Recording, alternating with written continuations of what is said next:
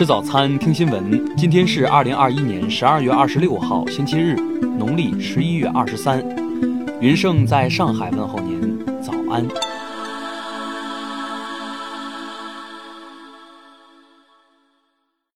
首先来关注头条消息。据美国广播公司报道，新的研究显示，印度在第一波和第二波新冠疫情期间的死亡人数可能被严重低估，实际可能超过六百万人。根据印度政府的统计数据，新冠肺炎死亡病例为四十七点八万，但一项以印度东南沿海地区为重点的研究表明，实际的死亡率为每千人五点二人，在老年人和穷人中尤其严重。这一数字比官方统计的高出十二倍。研究人员承认，调查地区为城市，人口密度较大，可能更容易传播疾病。但同时，该地区卫生和医疗设施居印度前列，所以死亡率可能低于全国平均水平。听新闻早餐知天下大事，下面来关注国内新闻。国家卫健委通报，昨日新增本土确诊病例八十七例，其中陕西七十八例，广西五例。西安市昨天通报，九号以来累计报告本土确诊病例三百三十例。昨天该市新增中风险地区四个。一年前重庆姐弟被生父扔下楼坠亡案牵动了无数网友的心。二十八号此案将再次开庭审理。北京市规定，十四日内有一例以上本土新冠病毒感染者所在区域旅居史人员严格限制进京。目前已有六人违反该规定，被采取刑事。目前已有六人违反该规定，被采取刑事强制措施。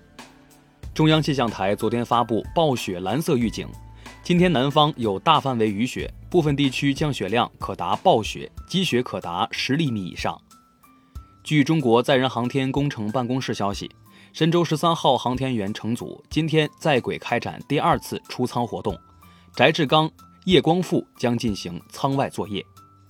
全国硕士研究生招生考试昨天起举行，四百五十七万考生参加考试，招生规模从二零一零年的五十三点八二万人增加到二零二零年的一百一十一点六六万人，十年增长了近一倍。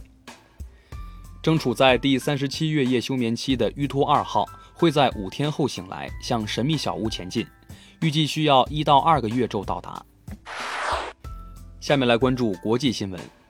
伊朗原子能组织主席伊斯拉米表示，即使维也纳会谈各方不会达成协议，美国不解除制裁，伊朗政府也不准备让浓缩铀丰度超过百分之六十。希腊海岸警卫队表示，二十四号晚间，一艘载有非法移民的船只在希腊东南部的爱琴海海域沉没，截至目前已造成至少十六人死亡。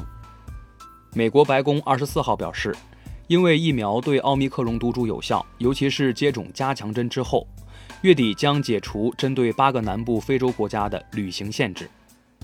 中国驻美国大使馆网站昨天发布提醒：近日多班自美飞往中国的航班延误或取消，请近期计划赴华乘客提前与航空公司确认航班状态，并相应安排登机前双检测。当地时间二十四号凌晨，一名身份不明人员向俄罗斯驻乌克兰利沃夫领事馆入口方向投掷了一枚自制燃烧弹。俄罗斯外交部召见乌克兰驻俄临时代办，对此提出强烈抗议。日本的未婚率持续上升，人口分析结果显示，年轻男女人口比例严重失衡，年轻女性从地方流向了城市，尤其是东京周边地区，很多人找不到结婚对象。二十五号，日本冲绳县警方逮捕了一名涉嫌酒驾的驻日美军士兵。调查发现，该士兵来自正在发生新冠集体感染的汉森军营。继发射延迟数年后，哈勃太空望远镜继任者詹姆斯韦伯太空望远镜昨天发射升空。它耗资约一百亿美元，比哈勃大六倍，有望观测到一百三十多亿年前的宇宙的模样。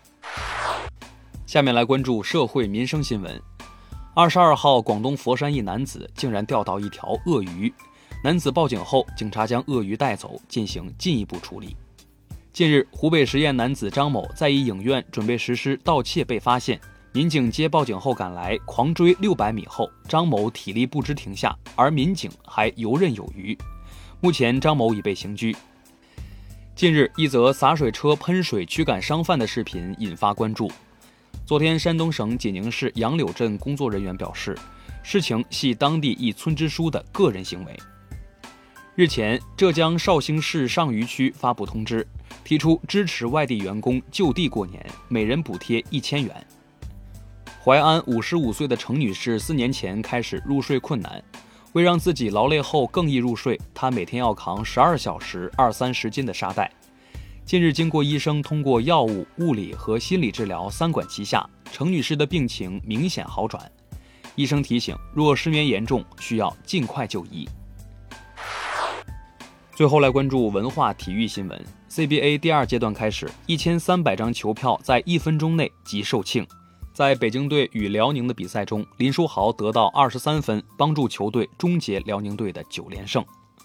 国际足联日前公布了二零二一年亚洲地区最佳十一人的阵容，中国球员吴磊入选。文旅部官网发布了修订后的演出经纪人员管理办法。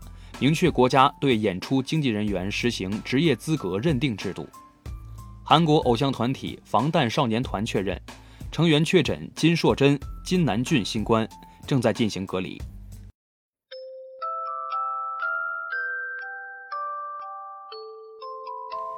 以上就是今天新闻早餐的全部内容，咱们明天不见不散。